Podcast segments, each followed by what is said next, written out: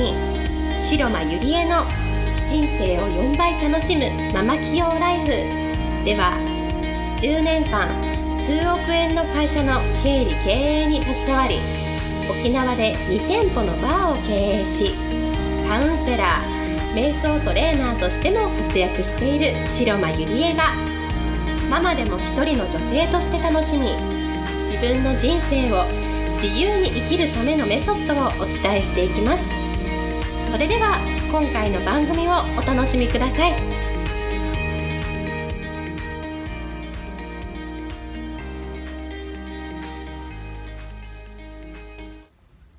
皆さんこんにちは、白間理恵です。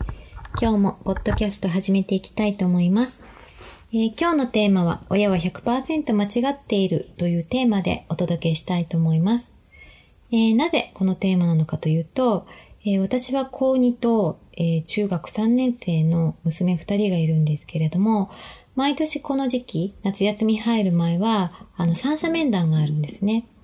で、その三者面談に行った時に、久々娘のお友達の親御さんとか、それから学校の先生方とか、教育者の方々と、まあ、お話しする機会があって、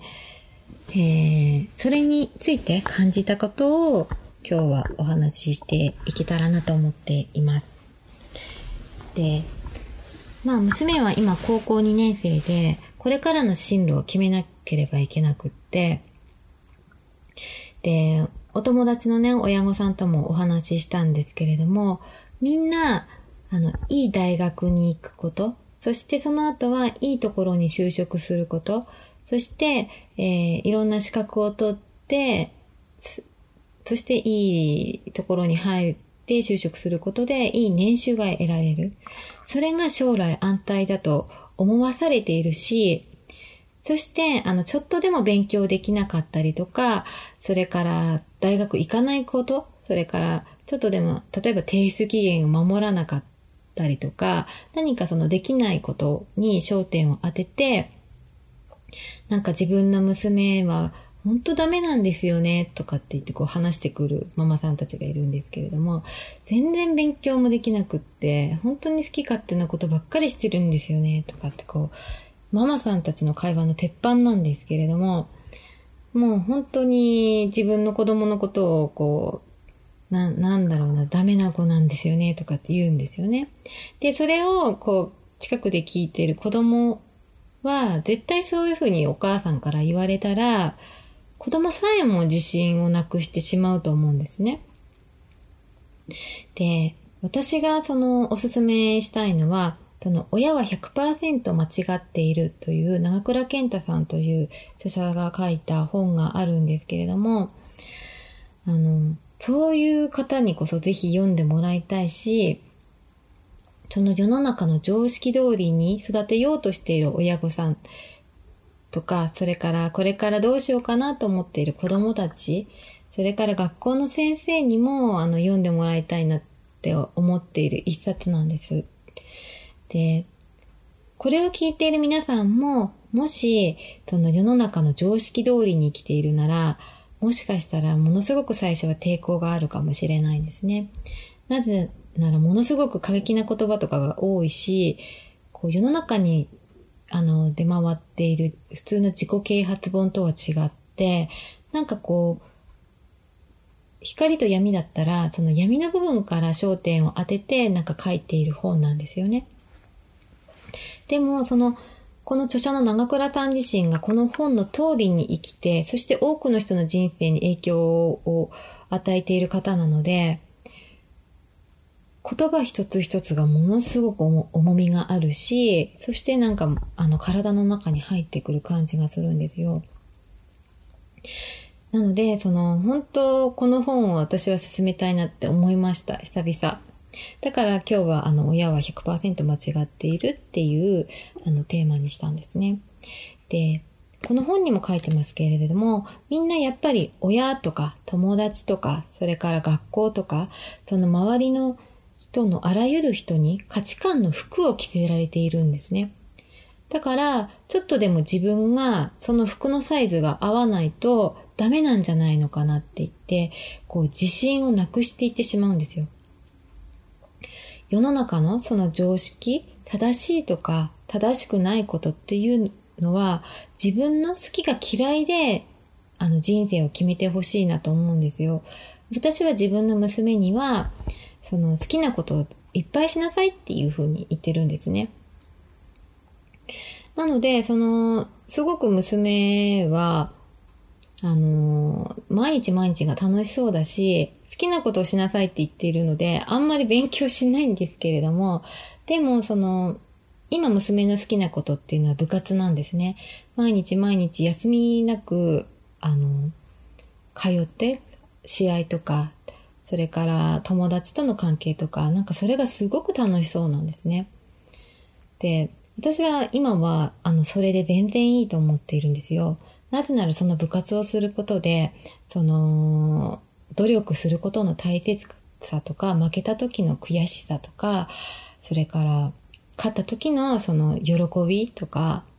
まさに本当に、あの、その時でしか経験できないことを今娘はしてるんですね。で、部活で忙しくって本当に勉強ができないんですよ。でも、なんか私はそれで全然いいかなって思っていて、なんか娘が毎日楽しそうに学校に行っていることがすごく親としては、あの、嬉しいなって思ってるんですね。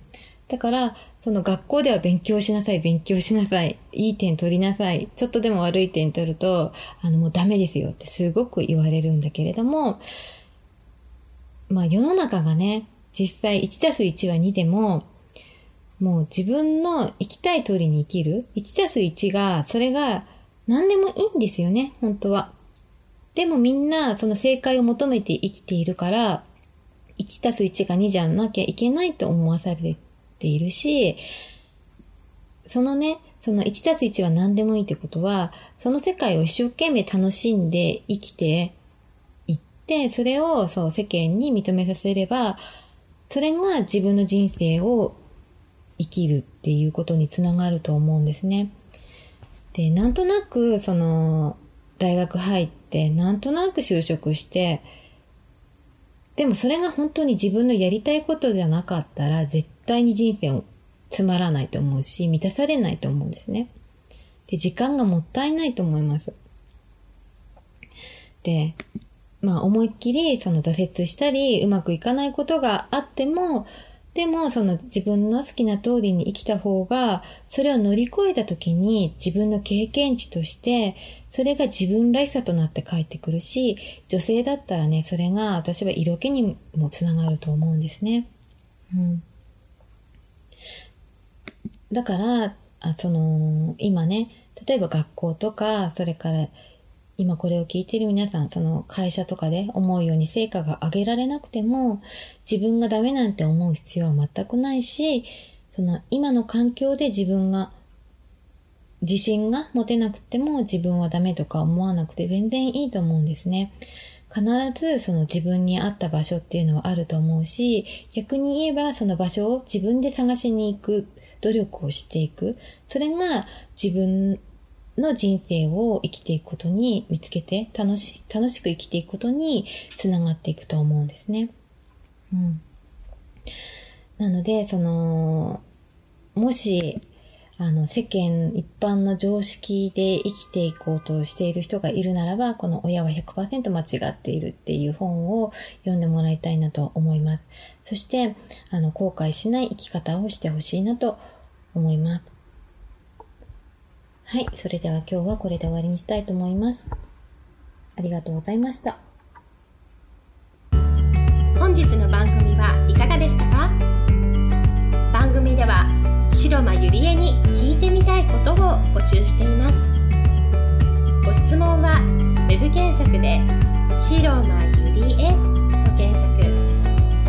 ブログ内の問い合わせからご質問ください。